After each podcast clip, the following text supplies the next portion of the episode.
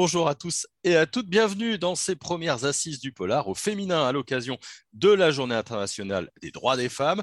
C'est une opération imaginée par Bipolar, site euh, dédié au polar depuis plusieurs années maintenant et dont j'ai le bonheur d'être le rédacteur en chef. C'est donc une journée spéciale. Je vais vous détailler le programme. Notre objectif, c'est de mettre euh, en avant 18 autrices et éditrices qui font le polar aujourd'hui, hein, tout autant que leurs collègues euh, masculins. Notre idée, c'est pas d'opposer du tout, hein, mais c'est de braquer surtout les, les projecteurs sur elles de, de, leur faire parler de leurs livres, de la manière que chacune a décrit ses polars dans leurs différences, leur diversité, leurs talents. On va ouvrir euh, tous les sujets aujourd'hui, se permettre de tout explorer. Et franchement, vu les premiers échanges préparatoires, on va passer une bonne journée, hein, je vous, l'assure. Au programme, donc six tables rondes avec pas moins de 18 invités qui ont accepté notre invitation. Elles sont aujourd'hui en live sur Facebook. Demain, vous les retrouverez sur notre site Bipolar, sur notre chaîne YouTube et puis en podcast sur euh, notre chaîne un certain goût pour le noir. Et puis, c'est aussi votre journée. Hein. N'hésitez pas à nous poser des questions. On s'en fera euh, l'écho. Et j'en profite pour saluer celles qui sont derrière l'opération avec moi. Laurent, Jessica, Kémy, Nawel et Sonia, les assises du polar au féminin. C'est parti. Et pour inaugurer cette journée, nous allons nous plonger dans la fabrique de l'horreur, dans l'imaginaire des autrices on va découper, on va mutiler et puis euh, on, va vraiment euh, séquestrer avec Christelle Duchamp, Céline Dangean et euh, Daniel Thierry. Mesdames, bonjour. Bonjour. Bonjour. Alors, on va évidemment faire un petit tour de table pour euh, commencer. Hein. Euh, Christelle Duchamp vous connaît pour L'Art du meurtre, Le sang des Belasco et tout récemment Délivre-nous du mal.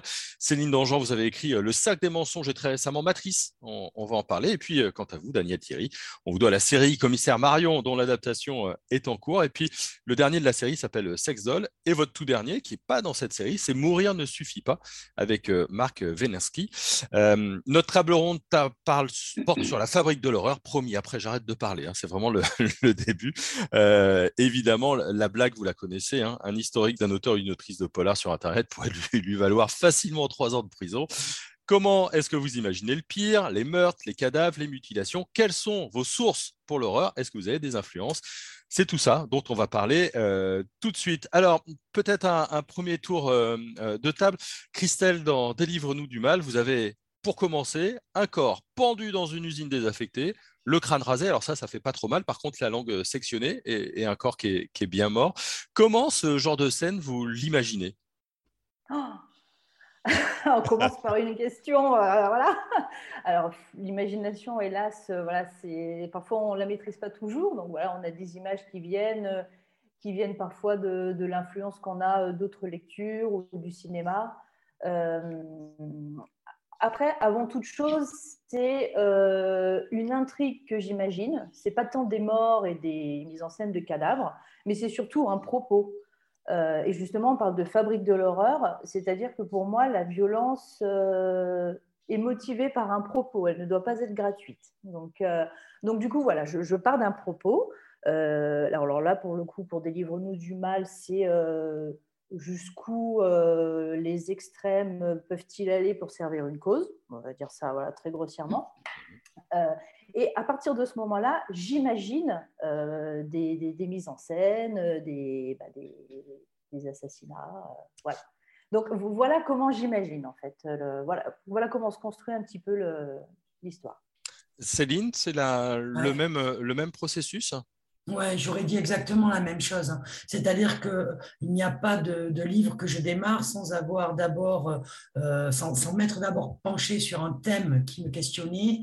Mais ça suffit pas. Il faut que ce thème-là euh, nous inspire au moins le début d'une intrigue ou, les grandes lignes d'une intrigue.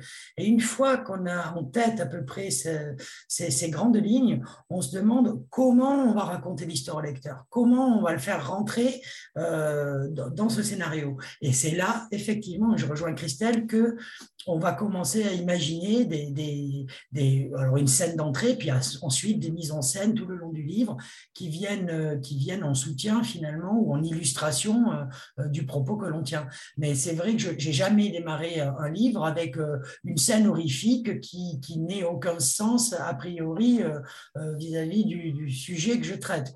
Voilà. Donc, euh, toujours un, référentiel au fond qui, qui, vient en, soutien de, de, l'intrigue, en fait, un propos qui vient en soutien de l'intrigue. Et pour vous, Daniel, est-ce que c'est le, le, même processus? Alors moi, souvent, l'inspiration me vient soit parce que je viens de lire un fait divers, vous avez évoqué Sex Doll, c'était le cas. Euh, je, lis un, article sur un type qui a ouvert un, bordel, on va dire ça, hein, parce que c'est bon, enfin un endroit où disons euh, des messieurs euh, ou des dames d'ailleurs peuvent faire des rencontres. Sauf que ça n'est pas avec des personnes, c'est avec des poupées de silicone.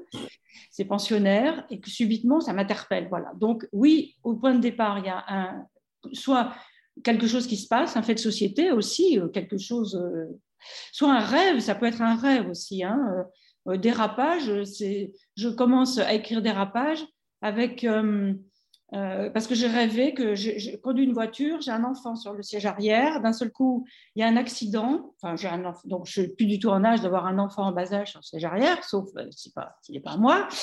Et il y a un accident, et, là, euh, quand je me retourne, euh, il y, a, des choses qui se passent autour. Quand je me retourne, il n'y a plus l'enfant sur le siège. Voilà. Donc, c'est un peu cette inspiration comme ça qui vient. Et évidemment, après, comme le dit Céline et Christelle, comme elles le disent très justement, après, il faut tirer les fils. Il faut se dire, moi, je me dis, qu'est-ce que je peux faire de ça? Alors mmh. parfois rien, et puis parfois ça va déboucher sur un, sur un livre avec une intrigue, une vraie intrigue.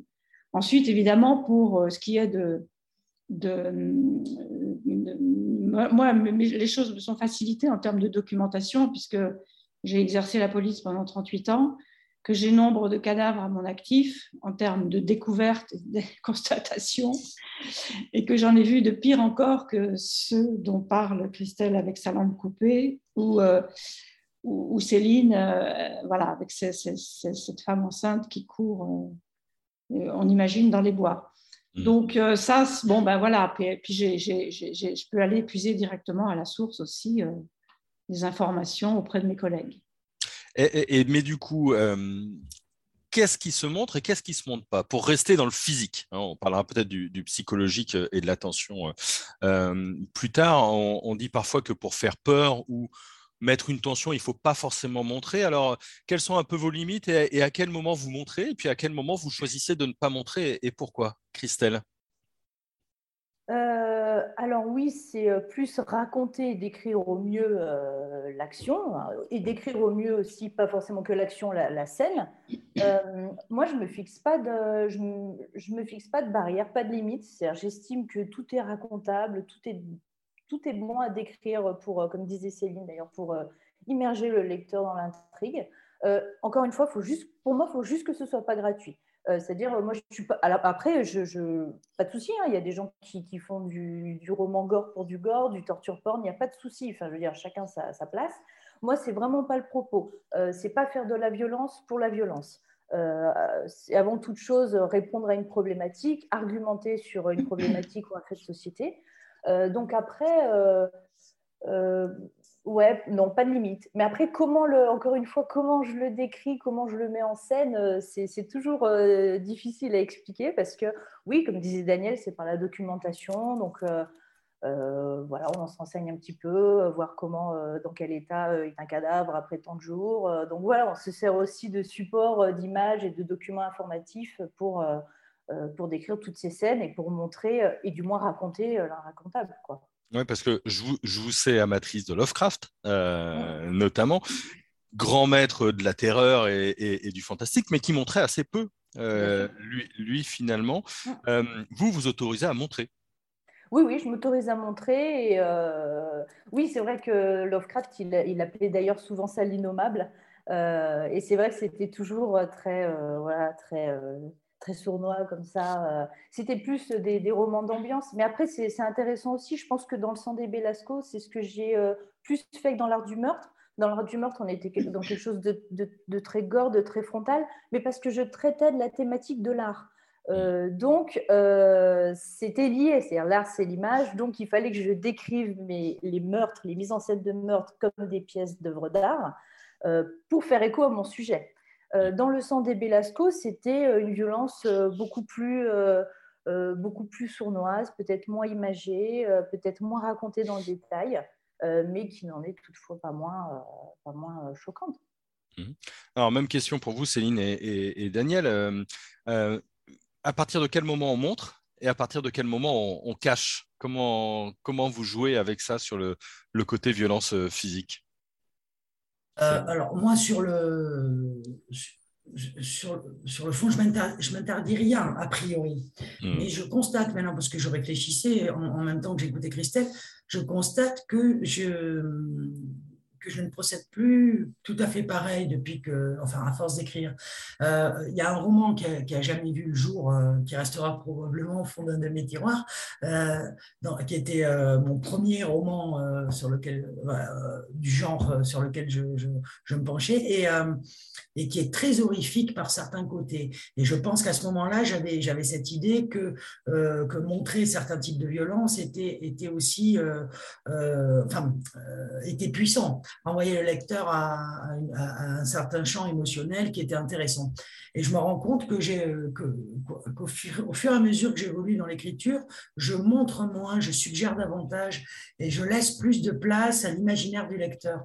Il m'arrive souvent de me demander est-ce que ça, je je ce que je, cette toile de fond que je veux, dont je veux rendre compte avec précision, est-ce que euh, est-ce c'est opportun euh, de, la décrire de manière directe, frontale, euh, sans filtre, ou est-ce que finalement, je, vais, je vais peut-être plus interroger le lecteur et l'attraper psychologiquement en, prenant un autre biais, en suggérant, ou alors, comme c'est le cas par exemple dans Matrice, à un moment donné, il y a, mon enquêtrice Louise qui, qui rencontre une jeune femme qui va lui livrer son témoignage. Et le fait que ça passe par le récit oral, donc il y a déjà le premier filtre de, de, cette fille qui raconte, et mais qui ne racontera pas dans les détails. Elle va raconter sa propre histoire avec son sa charge émotionnelle liée à, cette histoire qui est tragique, en plus qu'elle a vécue.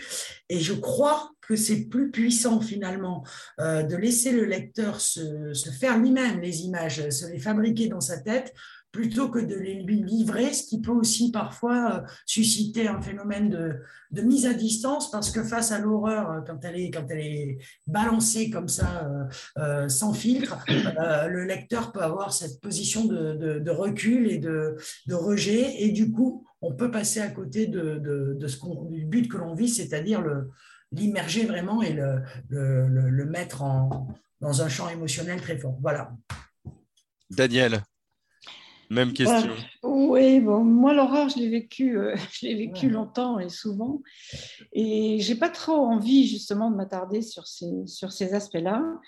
Et euh, bon, il m'est arrivé de le faire aussi, bien sûr, peut-être à mes débuts également, comme comme le dit Céline, parce que on a envie un peu de raconter ce qu'on a vu, peut-être aussi, une enfin pour moi en tout cas, une façon de d'exorciser certaines, certaines choses, certaines situations.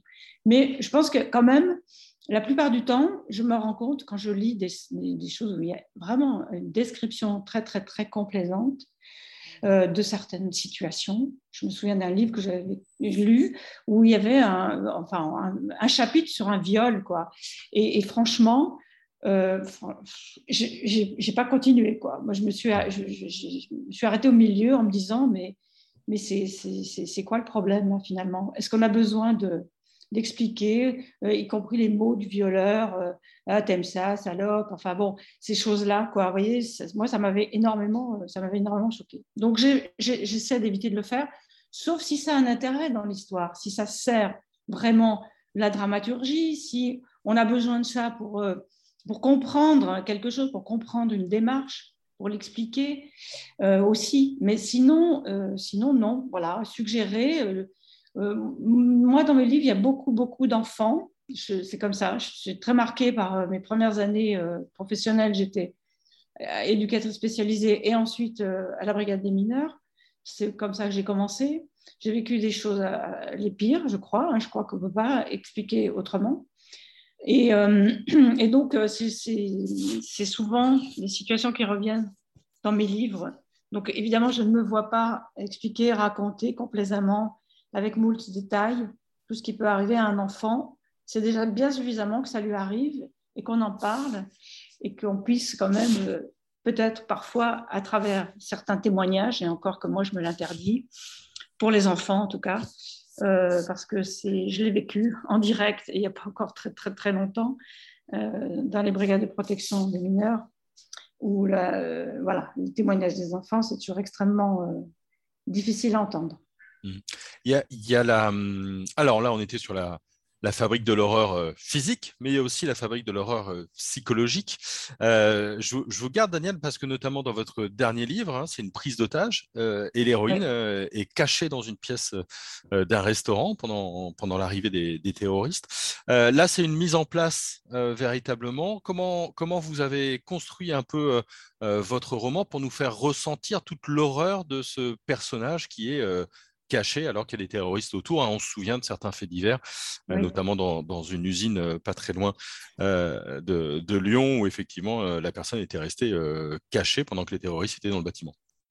Alors oui, il y a l'influence, là aussi, l'inspiration de l'actualité. c'est une histoire qui a été, je, rends à César ce qui appartient à Marc Wielinski, c'est-à-dire que c'est son histoire, hein. c'est lui qui a eu l'idée de l'histoire.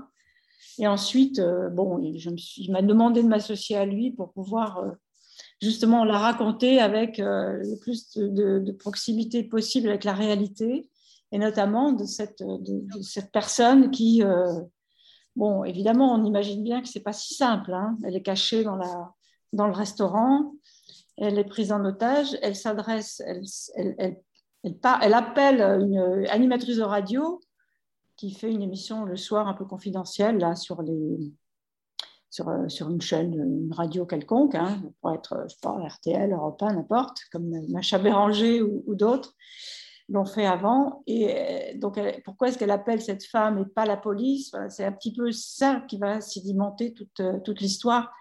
Mais bah oui, je me, je me, je me, évidemment, je me, je me, renseigne sur ce que, ce, que ça peut faire. Puis je l'imagine aussi, parce que finalement, euh, on peut se mettre aussi dans la peau du personnage. Je pense que mes, deux collègues, amis euh, euh, ici présentes vont, vont, dire la même chose. On, s'immerge dedans. Moi, j'essaie de faire des trucs assez visuels pour que, pour, parce que justement, j'arrive à les visualiser. J'ai cette, cette particularité. Il y a des gens qui ne l'ont pas, d'imaginer de des, scènes. Moi, je m'immerge dedans et puis ensuite, euh, voilà, ça vient tout seul. Après, il faut évidemment euh, rafistoler avec euh, le reste de l'intrigue parce que sinon, on peut partir sur des, sur des délires qui n'ont plus rien à voir avec l'histoire. Mmh. Céline, même, même question. En plus, vous, vous, faites vivre l'horreur à votre héroïne, hein, c'est ce que je disais dans, Matrice. Euh, comment est-ce que vous gérez cette euh, violence, cette horreur psychologique? Euh, Je crois que ça, c'est vraiment le, nerf d'un livre. Hein. C'est la question de la, le champ de profondeur qu'on arrive à donner à nos personnages. plus un personnage qu'il soit d'ailleurs, un personnage positif ou un personnage négatif, un bon ou un méchant, peu importe, il faut que le lecteur euh, parviennent à, rentrer dans la tête du personnage que l'on met, euh, en scène dans, tout le long enfin, les différents personnages qu'on met en scène tout le long du, livre.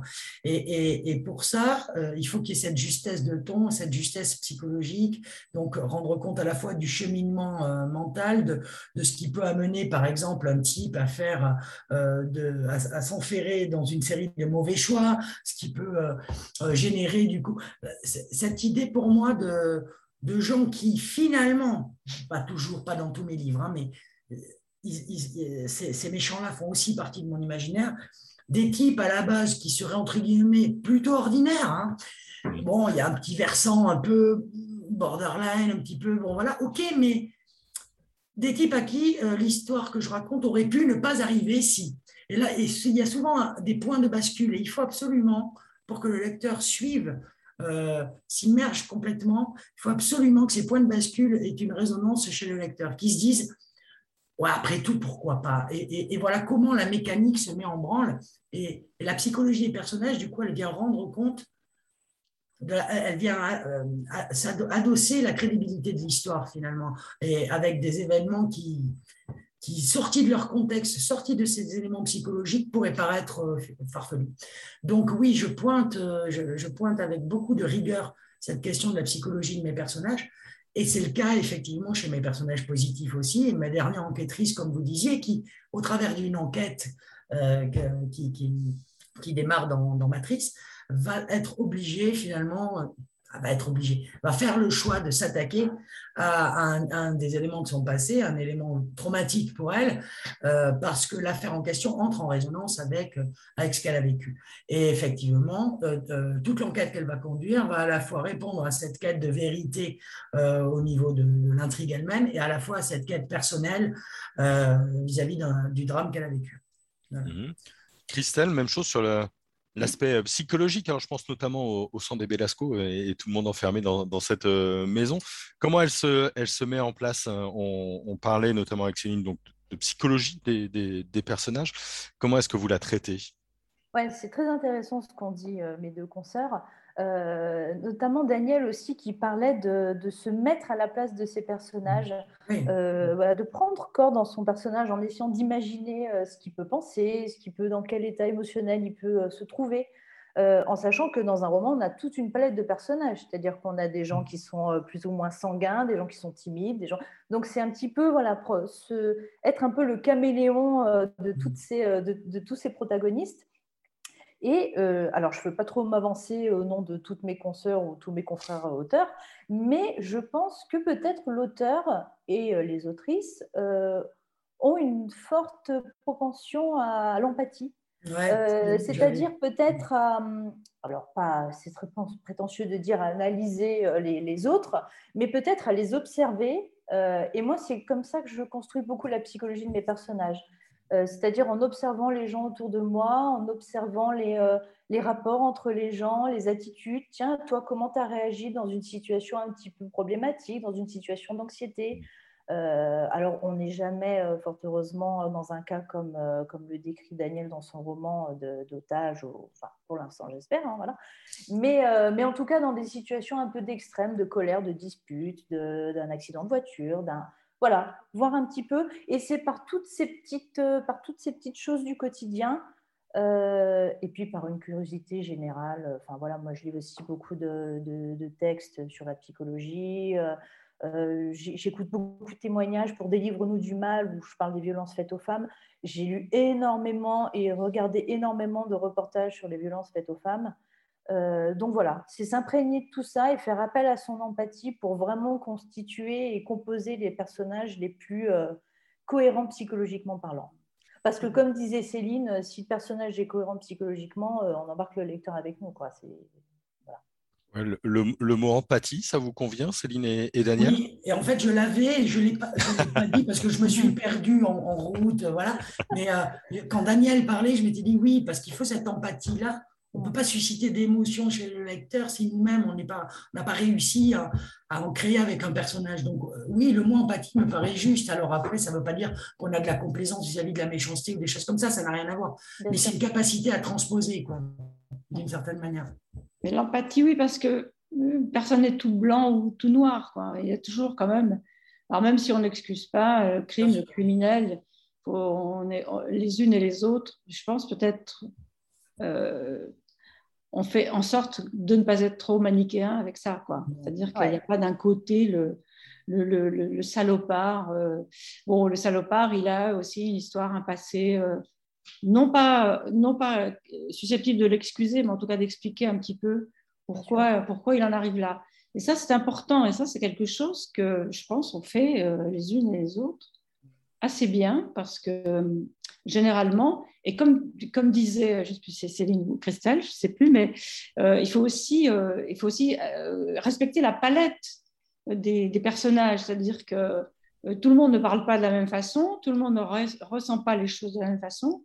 Donc ça, c'est un peu, c'est aussi une gymnastique compliquée parfois, et puis en, en, tout cas fort intéressante. Hein. Sur le plan humain, c'est c'est aller, chercher, aller creuser, aller décortiquer euh, vraiment le, fond de chaque personnage. Ça, pour moi, c'est ce qui est le plus important. Parce que après, ça, bâtit tout le reste. C'est-à-dire que si on a ce genre de choses, ce genre de, trame au, départ, et si on travaille vraiment ça à fond, euh, eh bien, on a une belle histoire. Quoi.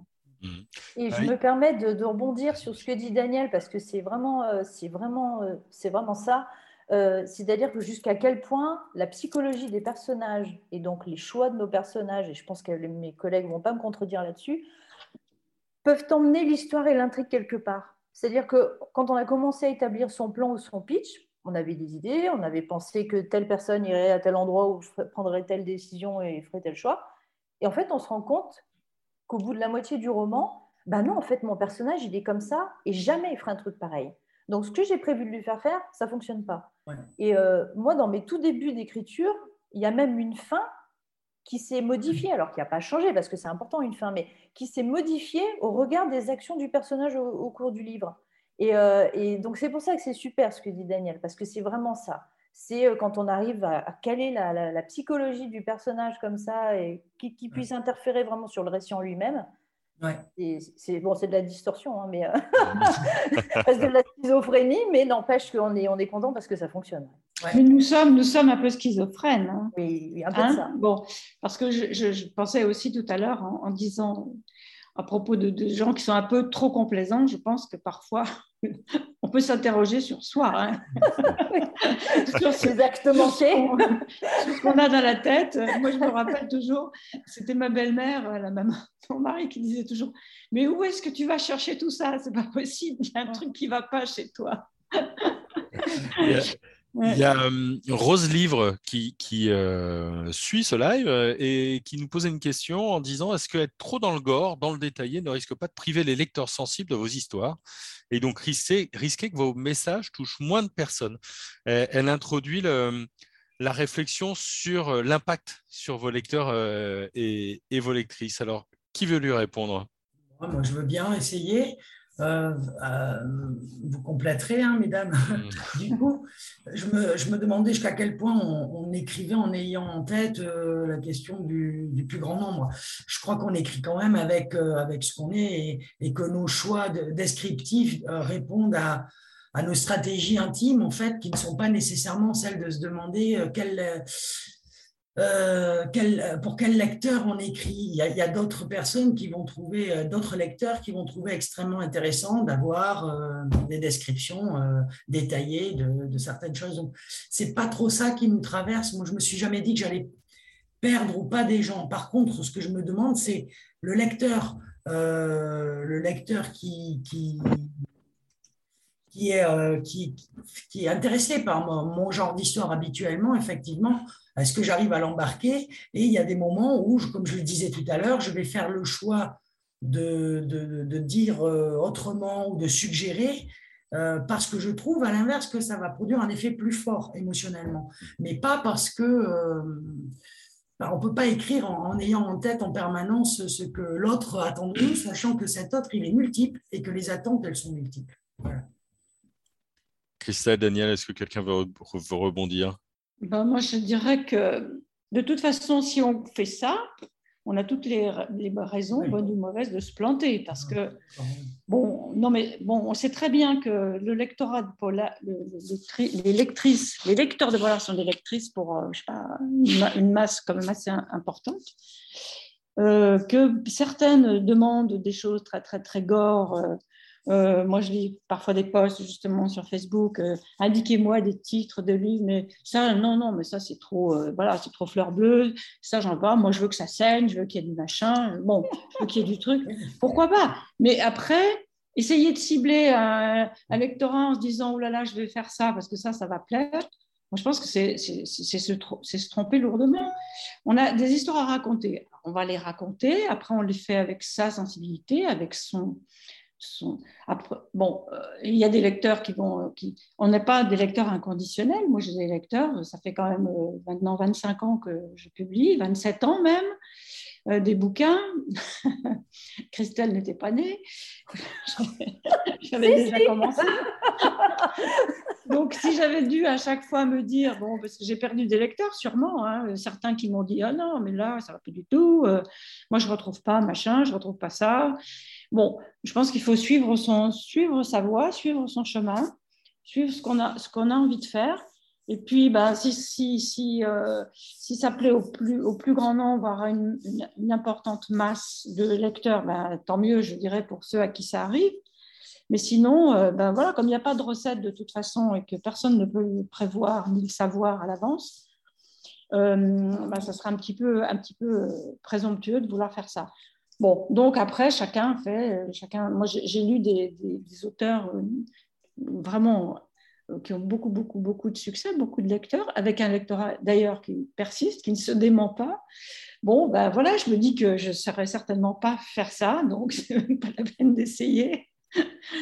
Et puis, euh, et puis voilà, non, Christelle? Alors oui, oui, moi je suis complètement d'accord sur le. Vous avez toutes les deux évoqué euh, finalement la, sincérité la sincérité dans l'écriture. Et je pense que ça marche dans tous les domaines de l'art, hein, qu'on soit peintre, cinéaste, euh, ah auteur. Euh, euh, je pense que le, maître mot, c'est l'honnêteté. C'est-à-dire que quand on est honnête avec ce qu'on fait, ce qu'on a envie de donner, entre guillemets, ça, ça peut que fonctionner. Et le but, encore une fois, ce n'est pas de plaire au grand monde, au plus grand, au plus grand nombre, pardon, mais, mais de toucher le plus de personnes avec qui on est. Euh, je pense que vraiment, si on a quelque chose d'honnête et de sincère, si, on est vraiment honnête dans notre démarche, dans notre écriture, on va toucher les gens. Euh, alors après, c'est sûr qu'il y aura, voilà, tel roman sera plus gore. Moi, j'ai des amis qui n'ont pas pu lire mon premier roman parce qu'ils avaient lu qu'il était trop gore. Bon, bah voilà, c'est pas grave. Euh, et, pareil, quand Daniel parlait aussi de, voilà, de, se diversifier dans les écrits, ou enfin, je sais plus qui évoquait ça. Moi, c'est vrai, quand j'ai fait le sang des Belasco, on m'a dit là là, mais, euh, mais c'est très différent du premier, euh, t'as pas peur de perdre tes lecteurs et, en fait, j'ai répondu, ben, alors déjà, les perdre, je sais pas, enfin, c'est eux qui décideront, mais, mais c'est un risque que j'avais envie de prendre. C'est-à-dire que Le sang des Belasco, c'était autant moi que mon premier roman. Donc, c'était mon instinct, comme disait Daniel, bah, c'est Daniel qui parlait d'instinct, donc j'y suis allée. Et en fait, bah, ça, ça, a fonctionné quand même. Donc, je pense que la sincérité euh, trouve écho dans notre lectorat, fonctionne. Bien sûr, bien sûr. Alors, les questions sont en train de se, multiplier hein, sous euh, le live. Donc, il nous reste 10 minutes. Je vais, essayer de vous, les donner au fur et à mesure. Alors, j'ai BZH Ducati, sans doute un breton ou une bretonne, qui, qui vous demande si vous inspirez des membres de votre famille. Et c'est vrai qu'en termes d'horreur, parfois la famille, hein, euh, c'est un bon creuset. Alors, en termes d'inspiration, est-ce que, est que la famille est mise à contribution? Après, Christelle disait tout à l'heure qu'on observait beaucoup autour de nous. Je pense que c'est le propre d'un auteur, hein, effectivement, de décortiquer les attitudes, etc.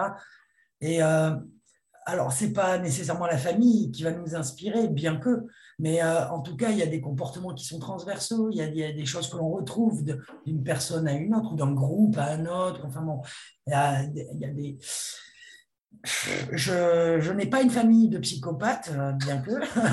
Ils ne peuvent pas m'inspirer directement un personnage euh, euh, terriblement sombre ou je ne sais trop quoi, ou transgresseur. Donc, par contre, ils peuvent, les gens de mon entourage peuvent m'inspirer sur des choses justement du quotidien, les réactions qu'ont monsieur et madame tout le monde dans telle ou telle situation en fonction de tel ou tel tempérament. Mais voilà, c'est, on ne peut pas parler de source d'inspiration à, proprement parler. C'est juste de l'observation que l'on capitalise et qui vient euh, donner un petit peu de chair euh, dans, certains personnages. Daniel, Christelle, y a-t-il des psychopathes dans votre famille C'est possible. Non, mais ça, peut être. moi, avec, moi euh, avec moi, il se méfie, donc. Ils ne viennent pas me dire Oh, j'ai tué deux mecs ce matin. Euh, dans des conditions horribles. Non, enfin, j'en sais rien. C'est possible. Vous savez, les, gens, les psychopathes, ils ne sont pas toujours. Euh, déjà, ils n'ont pas euh, deux cornes sur le front pour, pour, être identifiés. Et puis, il y a différentes façons d'être. voilà. Je pense qu'on a tous autour de nous des gens qui sont pas très bien, peut-être nous-mêmes déjà, à commencer, euh, à commencer par nous. Et hum, moi, ce qui m'inspire un peu quand même, parce que j'écris pour les jeunes aussi, hein, on l'a pas dit, mais j'écris pour la, jeunesse, pour les grands ados, les plus jeunes aussi, un peu plus jeunes.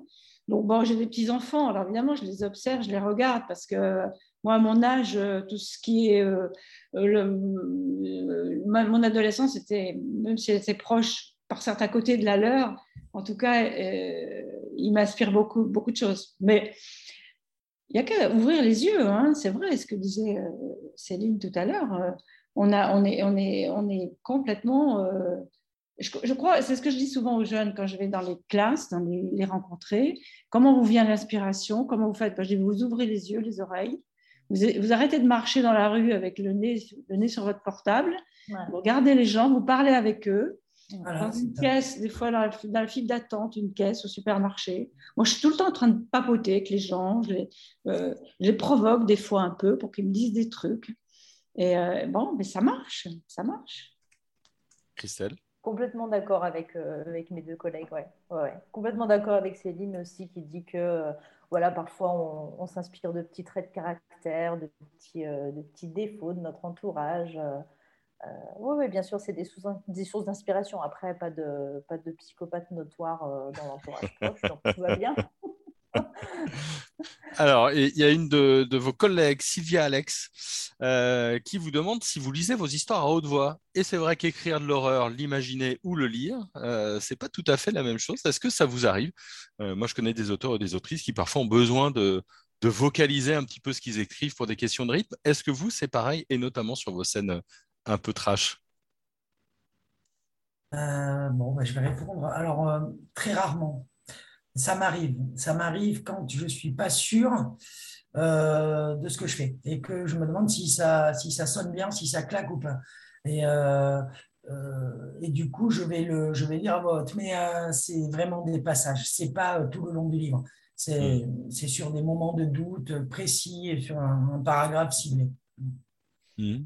Ah, moi, je le fais, je le fais, pardon, j'interviens je le fais de temps en temps parce que euh, bon, je suppose qu'on est tous, on est tous pareils. On a des mois et des mois de travail. On a écrit des choses qu'on a relu, relu, re-relu dix fois, vingt fois.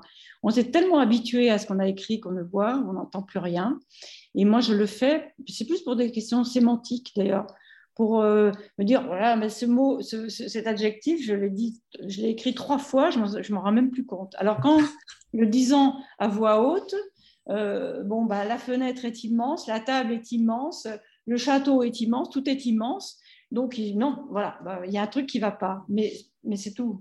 mais, c'est important, hein, la lecture à voix haute, quand même, parce que la musicalité, les, sonorités aussi. Bon, alors évidemment, il ne faut pas le faire euh, pour tout le bouquin, parce que sinon, on ne sort plus. On s'en sort plus. Hein, c'est trop long. Mmh. Christelle? C'est quelque chose que j'ai fait beaucoup euh, au tout début. Euh, pour justement, oui, entraîner, euh, entraîner mon cerveau euh, par les sons à, du coup l'écriture. mais je le fais pratiquement plus, ouais.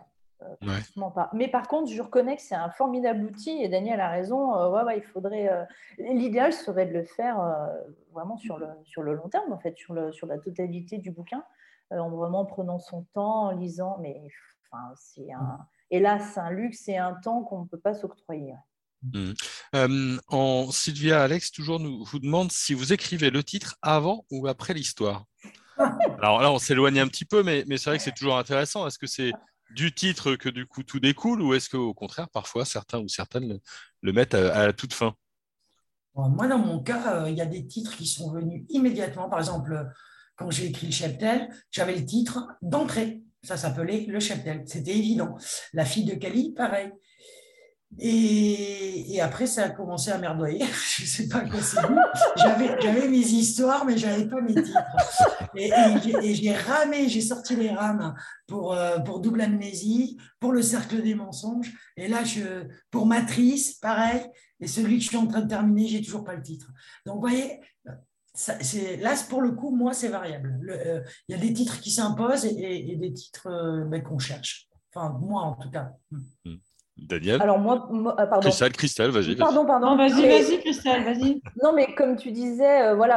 Alors moi, pour le coup, je rame tout le temps. Hein. les titres, ah non, c'est l'horreur. Enfin, franchement, moi, j'ai tellement du mal à. J'ai l'impression qu'il faut résumer en, en 3, 4, 5 mots tout ton bouquin, en fait. et, euh, et, ça, c'est un exercice déjà rédigé le quatrième de couverture, euh, c'est pas, pas évident. Mais alors, euh, cet exercice-là n'est pas, pas facile non plus, surtout que sans se mentir, euh, un titre, ça a quand même aussi des velléités commerciales. C'est-à-dire qu'il ben, il faut qu'avec une couverture et un titre, on a déjà une partie du lectorat. voilà, ce n'est pas, c'est pas indécent de le dire. Hein, Donc, le titre est très important et moi, c'est un exercice compliqué. Et pour la petite anecdote sur mon dernier, Des livres-nous du mal, Au départ, alors j'avais là pour le coup, le titre est arrivé assez vite. Il devait s'appeler Le Mal des Ardents. Et en fait, mon éditeur m'appelle en me disant bah, écoute, on adorait tous le titre, mais en fait, on avait vérifié et il est déjà pris. Donc, c'est un petit peu embêtant. Voilà, ça arrive aussi. Et puis, euh, donc, on commence tous dans notre coin euh, à chercher des titres. Euh, voilà. Et puis, là, il y a un article qui paraît sur un journal sur une modification dans le Notre Père, une phrase qui a été réagencée dans la, la prière du Notre Père. Et je ne sais pas pourquoi, mon cerveau s'est mis à réciter le Notre Père et Délivre-nous du mal. Et là, je me suis dit, purée, ben ça y est, en fait, c'est le titre de ton roman. Donc voilà comment on peut trouver parfois euh, un titre de livre. Et vous, Daniel? Alors moi, euh, la grande majorité, quasiment tous les titres sont de moi. Tous mes titres sont de moi. Et ben, c'est pareil, hein, je pense qu'on a le même processus. Hein. Des fois, euh, il y a un truc qui vient et puis après, l'éditeur dit euh, Ouais, je suis pas sûre parce que tu vois, c'est trop long, ou c'est déjà pris, parce que ça arrive aussi, c'est déjà. Voilà, c'est déjà. Alors après, c'est pas, c'est pas. On peut utiliser un titre qui est déjà servi, hein, c'est pas interdit. Mais euh, voilà, mais euh, c'est variable, c'est variable. Des fois, le titre est là, le titre est là tout de suite, et puis, puis d'autres fois, bah, il faut attendre et puis des fois, ça vient pas, ça vient pas. Moi, je me souviens d'un livre, c'était, il a, il a vraiment fallu la fin parce que c'était, c'était, le titre c'était scène de crime et, et scène de crime, bah, tout le monde euh, pensait à scène S-C-E-N-E. E, alors que c'était scène S-E-I-N-E. E. Donc ah. voilà, je dis bah non, mais ça ne fonctionnera pas parce que tout le monde va l'écrire euh, pas comme il faut. Donc, je l'ai, renversé. Mais au dernier moment, je me suis dit, mais non, mais ça va être crime de scène. Voilà. du coup, on avait un petit peu plus de. La, musicalité était différente. C'est compliqué le titre. Tu as raison, Christelle, de dire que c'est important, c'est, euh, ça doit dire des choses sans trop en dire. Euh, il faut que ça soit, il faut que ça accroche. Bon, alors évidemment, dans le polar, on a un registre qui est quand même euh, euh, ne va pas aller dans les trucs fleurs bleues. Hein. On sait très bien qu'il faut qu'il y ait mort, crime, euh, crime, énigme, sang, noir.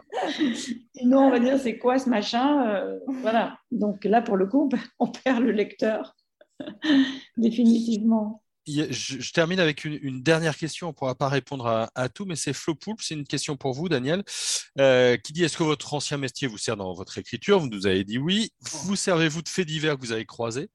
Et quelle est la distance que vous pouvez avoir euh, avec eux? Jusqu'à quelle euh, limite vous pouvez les réutiliser?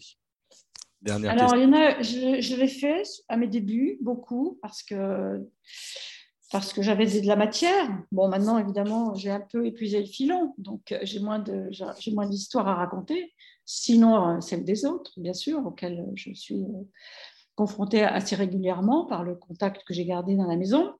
Mais bah, je les ai beaucoup romancées. Ce ne sont jamais des histoires, parce qu'à ce moment-là, si je raconte une affaire criminelle, déjà, ce n'est pas très intéressant parce que c'est des tonnes de PV à, brasser, ça dure très longtemps, c'est euh, cassé, c'est redondant quand on lit des PV, on dit mais j'ai déjà lu ça dix fois.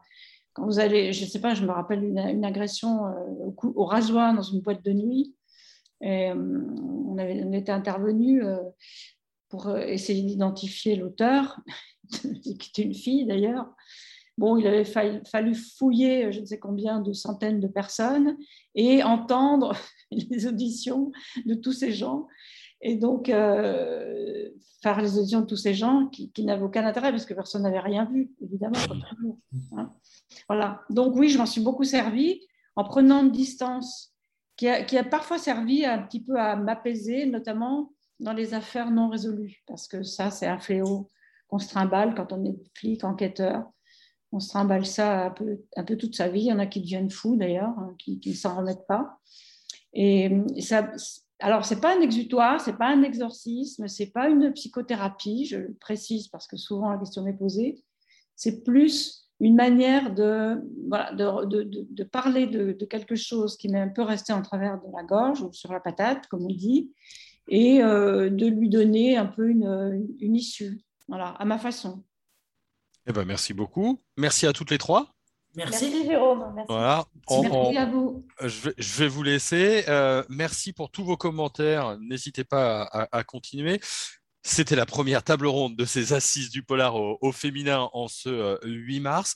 On va se retrouver à midi. Et là, la thématique, c'est psychogéographie. Euh, du crime. Alors c'est un nom un peu barbare, mais c'est comment les lieux nous influencent. vous, les autrices et les auteurs, nous, les lecteurs et les lectrices. On se retrouve donc à midi sur Bipolar. Merci à tout le monde.